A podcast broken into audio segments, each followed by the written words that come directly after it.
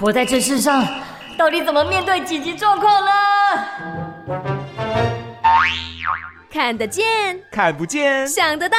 想不到。哎，你们很会耍宝耶，尤其是你生活菜鸟，我人生可没那么容易。走喽，教官，等等我啊！生活即战力。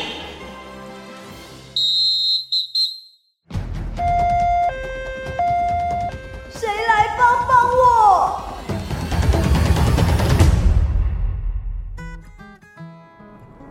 在六百公尺下匝道，老公，今天出门好开心哦，对吧，小宝？ 我也很开心啊！不过高速公路上面车子好多哎，老公你要小心哦。哎呦，哦，前面车子怎么突然刹车啊？害我来不及闪。哎，怎么办？我们要下车吗？嗯，还是要打给警察。不然先放故障标志。放之前应该先拍照，然后移车。假如在国道上遇到交通事故，你会怎么做？生活即战力，紧急情况，Follow me，大家好，我是菜鸟小咪。我是菜鸟阿红。哇，刚刚的这个情况听起来真的很危急耶。身为警广的主持人呢，想必这种情况呢，应该都略有耳闻，或身旁的朋友曾经发生过这样的事情。你自己有发生过吗？我自己没有，但我爸爸妈妈有分享过，说他们曾经在国道上抛锚，就是车子开到一半，然后冒白烟，那哇哩嘞，怎么办？那他们当下是怎么处理的？尖叫啊！ 这个无济于不是不是事吧？他先赶快靠边处理，因 嗯，为他不太知道说这台车能不能硬开，对那他开下去，等下火烧起来怎么办？对，所以他们当然会担心啊，嗯所以就是再找个空档切到路肩，稍微停下来，然后看一下车辆到底能不能继续发动，然后去做后续的检查。那当然，其实除了停下来以外，好像还有一些其要他做步的事情骤，，没错。但我就没有听他讲了。而且其实很重要一点是，这是在国道上面发生的事情。国道有个特色就是速度很快，所以代表是说，当发生事故的时候呢，往往它的伤害也都是非常的大的。对，而且大家可能会觉得说，这种情况应该很少见吧？哎这种事故应该没有很常发生吧？是吗？请问警广主持人是吗啊 当然不是喽。身为一个专业的警广主持人，我来告诉你。 ？OK，所谓的 A 三类事故，就是没有人员伤亡哦吼然后呢车辆还能够移动的，就叫做 A 三类事故。其实有一个数据哈，我跟我的妈吉，就是高工局的朋友们。调到的一个数据，就是一百一十年度的国道整体事故的件数，其中呢 A 三类的事故有三万零三百六十件，三万多，对，，其实是蛮多的，因为你知道它整体件数是三万两千八百六十五件，等于说这是占了大部分哎、你去除一个三百六十五好了，嗯一天有多少个事故啊？ 我算不出来，不 是你数学不太好。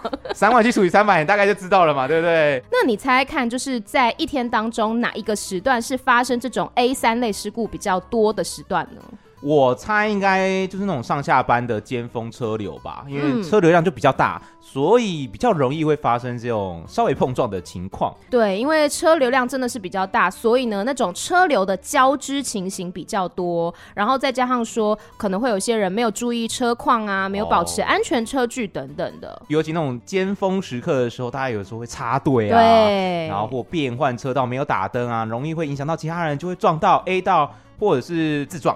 嗯，很多的情况会导致在国道上面发生事故。那而且呢，在一百一十年度的国道交通总事故的发生原因的第一名就是没有保持安全车距。可以显而易见， 就是我们不断的呼吁宣导哈，请大家真的要保持好安全车距。没错，因为如果说后面有什么紧急状况突然发生的话，那我们这样子就变成说一个连环事故，其实是很危险的。所以，让我们换位思考一下，如果我们在刚刚那个情境当中，事故的当下，小米你可能会什么反应啊？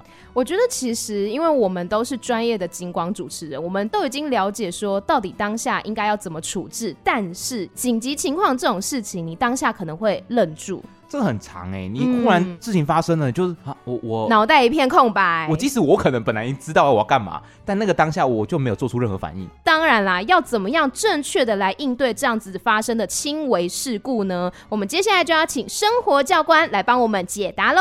Let's go！呼救呼救！请求支援！教官神救援。好的，来到我们今天的教官神救援，要邀请到的这一位教官呢是公路警察局交通科的林建志警务员。你好，你好，各位听众朋友，大家好，我是交通科的警务员林建志，很高兴今天在这边跟大家分享。教官其实也是我们的好朋友了，对常互动的很熟好啊朋 友。毕竟这个是我们金光本业。没哦 错那。我们今天要跟大家来分享的是轻微事故要如何去做处理呢？嗯，那首先先请建志帮我们分享一下，说什么叫做轻微事故呢？它的定义应该要怎么去做解释？是那所谓轻轨事故，指的是事故发生之后，那没有人受伤，车辆还可以移动的状况，那我们称为轻轨事故。所以事故发生的当下，大家应该会很紧张、很慌嘛？有没有什么方法是可以来告诉大家说应该要怎么处置的呢？是那有关于发生事故的部分呢，我们这边有一个简单的口诀可以给大家做参考。那这口诀是开放离拨开移等。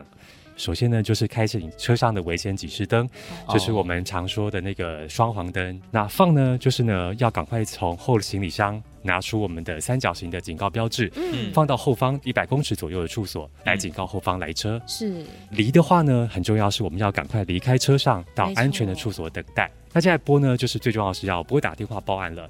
那在高速公路上面呢，可以直接拨打一九六八来报案，啊，对，我们在节目当中也常常讲到一九六八，那可以拨一一零吗？也可以拨一零，但是呢，一九六八它呢可以直接转到我们邻近的警察分队这边来报案，就不用再经过转接的动作，会比较迅速。那接下来就是拍的部分，在远景到场之前呢，我们可以先拍摄那个事故的基证，像包含车辆的位置，然后车损的部分。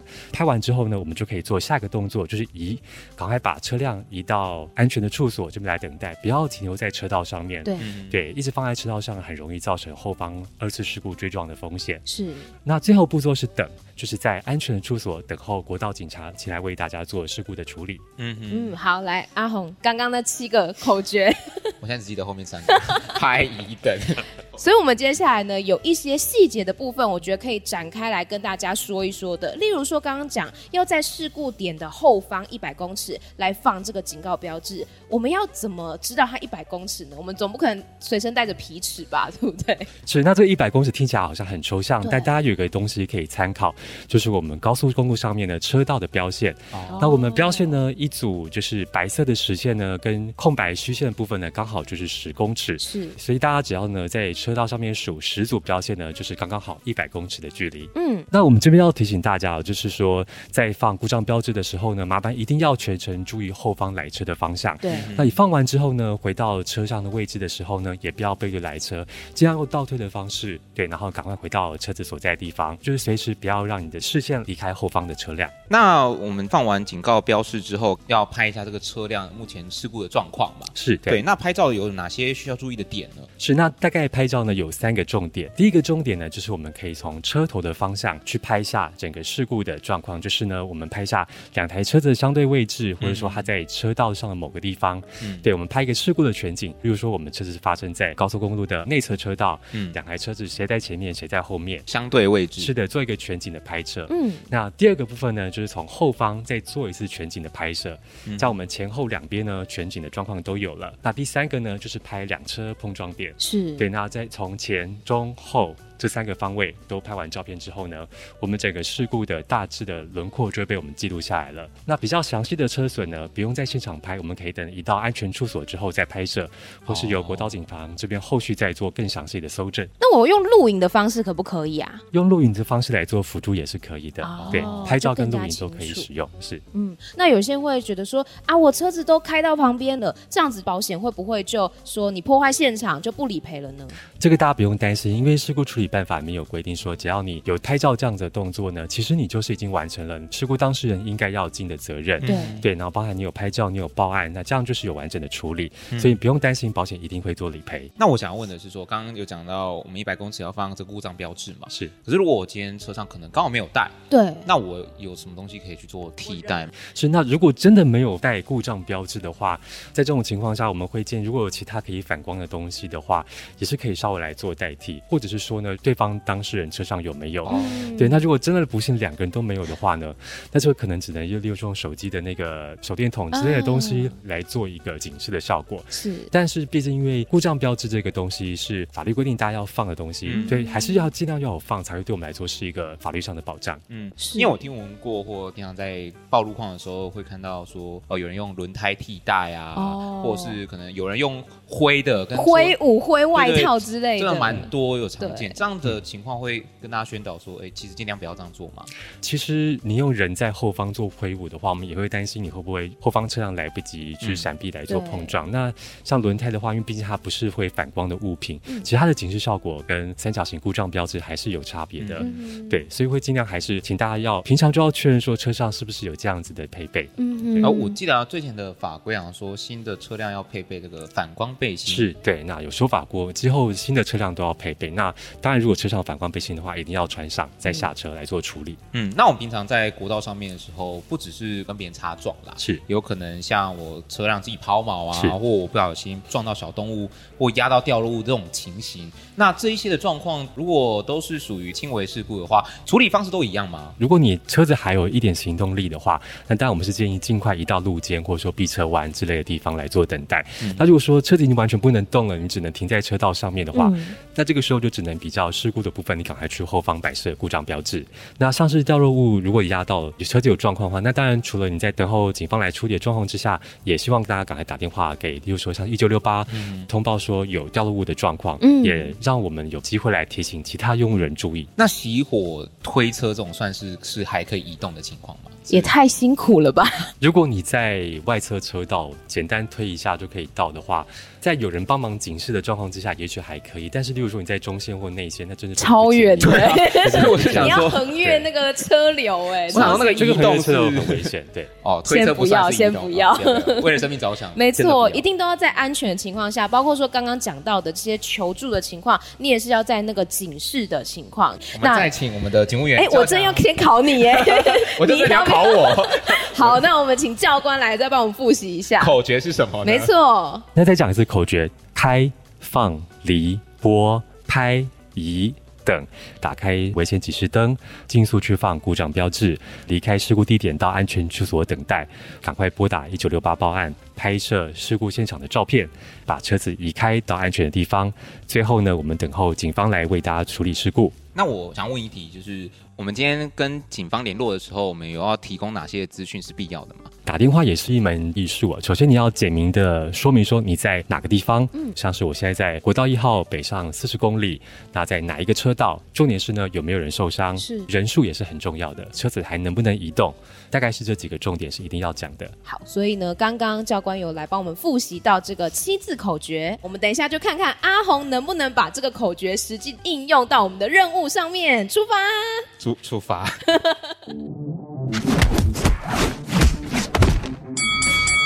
菜鸟出任务。欢迎来到菜鸟出任务，相信大家应该有感觉到这个音场跟刚刚的声音完全是不一样的。对，没错，环境上很大的差异。我们现在是在车子里面，我们今天要体验的是，当我们在国道上面发生轻微事故的时候，要如何去做因应。刚刚我们的建志哥已经帮我们分享了这个口诀 了，我相信你一定不记得，我相信你会帮我的伙伴。所以我们等一下就要来模拟一个情况，就是我们在国道上面跟别台车发生擦撞的话，那到底应该怎么样来阴影？我们现在是在一个安全的环境底下，我对们没有在国道上面真的做这件事情，我们是在一个没错停车场是模拟个情境剧。哎，跟大家说一下，因为开车的人是阿红，然后哦小咪呢是坐副驾，我有感受到你现在这种看戏心我很态，有余裕啊。你是啊， 你是，我现在已经预期我等一下会发生事故，我现在就有点害怕。不不不，话不多说，我们就 action Action！哦，好累哦！今天连续采访了六个小时，超久的我。今天比你还有十二个小时，我觉得你现在看起来超级想睡觉。哦，我很困。哎、你看一下前面的路况好有不好啦，？有在看啦。你跟前面没有保持安全距离的话，就很容易会发生事故啊有！啦，这个距离可以啦。你在干嘛啦？撞上去了啦！他没有保持距离，好不是好？你在那边想睡觉，啊在那边度孤。我们不要吵架，我们现在要要赶快来处理。等一下第一件要做什么事情？呃，开开什么？开什么？开开车门吧？是不是开车门？你现在在误导我吗？我不知道，我我现在有点紧 张。开什么？快点，快点！前面那个人下车了，他下车，他来找我们理论了啦。开哦，开故障警告标示，哦要开双黄双黄灯。 OK OK OK，好好好，放好，我们现在要下车，我们 OK，要我们现在要去放那个警告标示。下车下车。下雨了，好，我们从后车厢拿到了这个警告标示，刚刚有讲说一百公尺嘛，一百公尺怎么算？那个标线实线跟虚线加起来是十公尺嘛，大概十组，这样一组。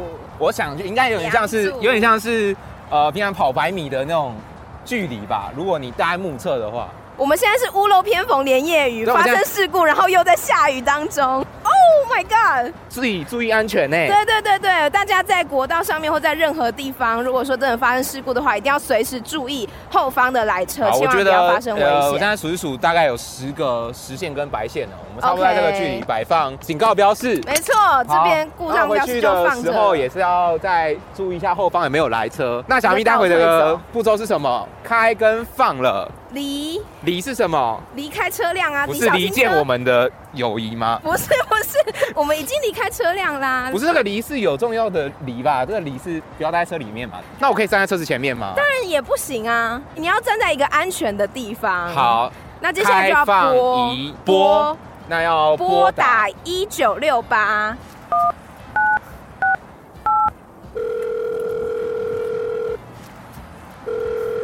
哎、喂，您好。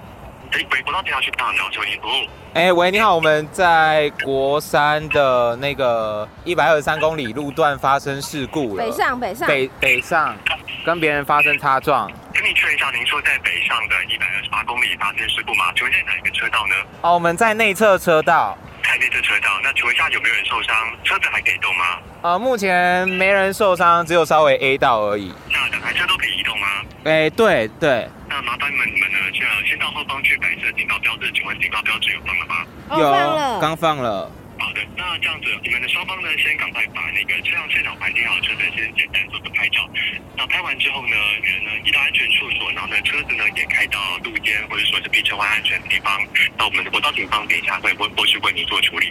哎、那拍照有说要哪几个一定要拍到吗？麻烦从那个前方跟后方呢拍下事故的全景，那包含车辆的在车道上的位置，对，然后在那个中间呢车子碰撞点呢再拍一下那个碰撞处所的照片。那详细的车损可以移到那个安全地方之后再拍摄就好。哦，所以我我拍完之后，我们两台车就可以移到路肩或下国道上吗？是，那麻烦等一下拍照的时候，麻烦全程要注意安全。那拍完之后呢，麻烦要记得把警告标志拿回来。那在拿警告标志的时候，麻烦一定要注意后方来车状况。 OK，好好好，谢谢您，谢谢。好，我们现在拨完电话，要拍照，要拍照，要拍照。好，他说呃，拍哪里要拍哪车里前跟车后都要我现在拍很。紧张啦，你赶快拍。你不要催我，我也很紧张。因为有很多很多车子啊，旁边这个国好道有，很前多车面子。前面我现在要拍一张从前面拍过来的。好，我现我现在帮你看着后方的来车，好我现在很你自己也要注意安全哦有有有，我很注意安全。那我们从后面也要再拍一下。然后刚才讲说那个事故点嘛，对刚事前故点哎事故点，就不小心 A 到人家 屁车屁股了。一到路肩啊呐、等一下啦，再再拍了，不要急。好，我拍完，他说那接下来下一步要做什么？要移要移，现在等就一要下，移车了。还没有。他刚说那个警告标是要拿回来，哦我们赶快去好好拿我们赶快去 拿。好好好，拿到了拿到了，你还是要看一下后面有没有来车哦哦有。有有，我一直都有在好看。好好那接下来要要来移车了好，我们现在赶快回到车子上面。OK，啊！天哪，真的是太惊险了！事故发生的时候真的是脑筋一片空白，所以我们接下来要移到你路听起来肩像在了。捣乱。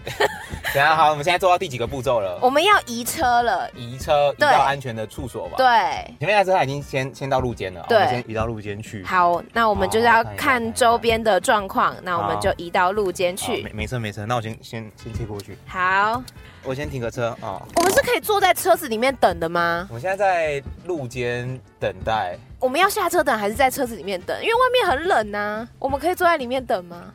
你觉得应该要怎么做？我觉得应该要下车，下车对，在安全的处所等待，那安全处所是就像护栏外外，因为你如果在车上的话，有可能会造成二次事故之类的。好，那我们就听我们的小咪的话，我们要在一个安全的地方，因为我觉得在车内可能也不安全。没错，好，那我们现在呢就要来下车。好，下车。好，好我们到护栏外对，面我们来到护栏外面，然后目前我们的车子呢就是停在路肩这边。对，打着双黄灯停在路边这样。好，所以我们现在就完成了我们整个模拟的体验过程。接下来呢，我们就要来听听看我们的教官到底是如何看待我们的这一次的体验你呢？确定是体验吗？我觉得是 就是闹剧。不不不，因为其实一般民众他在发生事故的时候，他一定也会惊慌，哦一定也会跟我们一样，就是有很多做的不是完美的地方。哎、我得老实说，我即使知道这些口诀之后，我可能还不是那么确定真的这样做吗？嗯还是因为我觉得每次的事故状况可能不太一样。对，而且其实我们刚刚也有模拟到，就是小咪在那边捣乱，是因为在国道上面真的就是车速这么快，哦然后车流这么多，所以他不可能说、呃、大家都停下来看你这边处理，不可能。哦，你承认你在捣乱就对。没。有没有，我们接下来要赶快来听我们的教官是怎么说好的。的，我们邀请我们的林建志警务员。是，那刚才两位对事故处理过程可以给九十九分，相当的相当的努力跟认真，对。开心哦！是的，那那一分是扣在哪里呢？呃，有一些小地方呢，有关于安全部分，可以再跟大家做一些小小的提醒。那首先是我们在放那个三角故障标志的时候，因为大家知道在高速公路上面车速非常快，对所以我们在做这个动作的时候呢，动作一定要迅速。哦那我们就是尽快呢，赶快先用小跑步的方式把安全锥拿到一百公尺的位置。对，那这个位置呢，不用非常精准是，重点是赶快去摆放，然后呢，哦回到车上或是安全的地方。不能对慢慢走，不能散步啦。那接下来就是呢，我们有说离这个部分嘛，就离开车内。对因为当然除了那个驾驶之外呢，我们有时候还是会有乘客之类的。那这时候就是我们车上所有的人员都要离开车子到安全的处所。那等候我们哦就接下来拍照这个动作。嗯对。哦那最后拍完照之后，我们要离开原来的车道嘛。那这时候呢，不一定要在路肩。那如果你前方有避车弯的话呢，你们只要两台车讲好，可以到前方的避车弯。甚至像是如果说附近有交友道，或者说是有服务区，对嗯那甚至说你如果你知道前方可能就有国道的分队的话，那这些地方我们都可以直接到那个地方来去做等待，不一定哦一定要在路肩。对是是。那最后拍乙等的那个等，我们到底是要在哪里等呢？那重点是说，如果你还在国道的范围内，那不管是路肩还是避车弯的话，因为都还是可能会有危险的。嗯那我们会希望呢，人要下车，可以的话呢，如果说护栏外是有边坡可以站立的话，那我们就在护栏外做等待。是那如果说你刚好很不幸是在高架上面，护栏外面是没有地方可以站立的话呢，那这时候人也要下车，在车子前方，也就是我们车头的方向来做等候。那重点是人这个时候呢，还是要注意后方来车的路况。那如果真的有后方的来车没有注意到，他不小心撞上来的话呢，我们至少还有车辆来做一个阻隔。哦，缓冲就对了，是不会对直接对人造成生命危险。对，是的。嗯，我觉得这个建志哥对我们客气，九十九分。我觉得刚刚勉强及格啦，但我们还是在模拟的情境底下、哦对我想必真的在国道上发生事故的话，会很紧张。对啊，然后另外一部分可能你还在担心说，哦，等一下的后续事故的处理啊，怎么的。哦，就心情不可能这么的平静。掌握时间，赶快把该做的事情做好，然后赶快离开那个车道，才是保障大家的生命安全。那你给自己几分呢？我觉得我刚刚还蛮不错的啊，我至少哦有个九十分吧 OK 因为有很多事情都是我在提醒驾驶阿红的，所以其实副驾也是很重要的，或是说乘客，不是说就在旁边闲着而已，还是要看看有什么事可以帮忙的这样子。嗯哼，今天再次谢谢我们的林建志警务员帮我们菜鸟上了一课。谢谢教官，谢谢教官是谢谢两位主持人。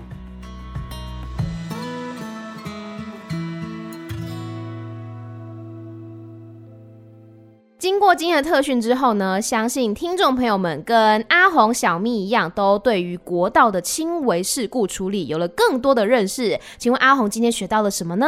哦，我们的口诀：开放、离、拨、拍、移等。分别代表什么意思啊？开呢，开双黄灯；那放呢，我们要放三角警示。离就是要离开车辆，拨就是要拨打一九六八，请国道警察赶快来处理。我拨一一零可以吗？也可以，不过国道警察因为地缘关系，所以比较近，可以比较快的来现场处理。接着要拍，哎、不是自拍哦，是要拍现场的状况，那么速速拍，不要在上面逗留太久，前面跟后面都要拍到哦。没错。咦，移动车辆，如果你今天车辆还可以移动的话呢，就赶快离开原本那个状态。对，那如果可以的话，可以下交流道，我们尽量就离开国道上面。嗯那如果真的不行，可能只能待在路肩的话，那我们移到路肩也是 OK 的。对，那最后就是等等的话呢，一定要在一个安全的处所，包括说像避车弯外面或者是路肩外面的边坡可以站立的地方。重点是不要待在车里面。没错，没错，而且不只是驾驶，车上的乘客啊、副驾啊，所有的人都是必须要下车的。那你觉得体验对你来讲有什么样的收获吗？是真的可以感受到那种紧张的感觉，因为我们这样讲口诀都觉得说啊背起来很简单，但是当你真的发生事故的时候，真的很容易脑袋一片空白，那或者是说呢不知道怎么样去处理，所以我觉得透过这次的体验，可以让我们更加的去模拟到说紧急事故发生的时候，我们应该要有什么样的心态跟步骤来去应对。那当然，我们不希望发生事故，可是，在如果未来遇到这种紧急情况之前，我们可以先做好一些准备。对，像你可以在车上本来就要备好所谓的三角警示标示，那以及说可以准备这个反光背心，没错因为白天跟晚上这个警示效果可能不是那么明显。嗯那你可以先备着。行车时要去检查一下你的车辆的状况，对，说得行车之前啦、胎纹啊，然后油量啊，五任油何三水啊，没错，这些检查都是非常的重要哦。好的，那我们今天的国道轻微事故处理特训合格。生活即战力，提升你的战斗力。我是阿红，我是小咪，我们下次见。